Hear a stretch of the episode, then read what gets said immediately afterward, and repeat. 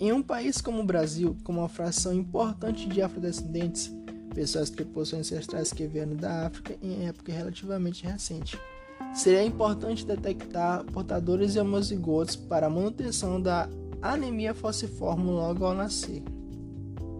Para isso, o Ministério da Saúde brasileiro estabeleceu a partir de 2001 que testes para as hemoglobinopatias deveriam ser incorporados ao Programa Nacional de Triagem Neonatal,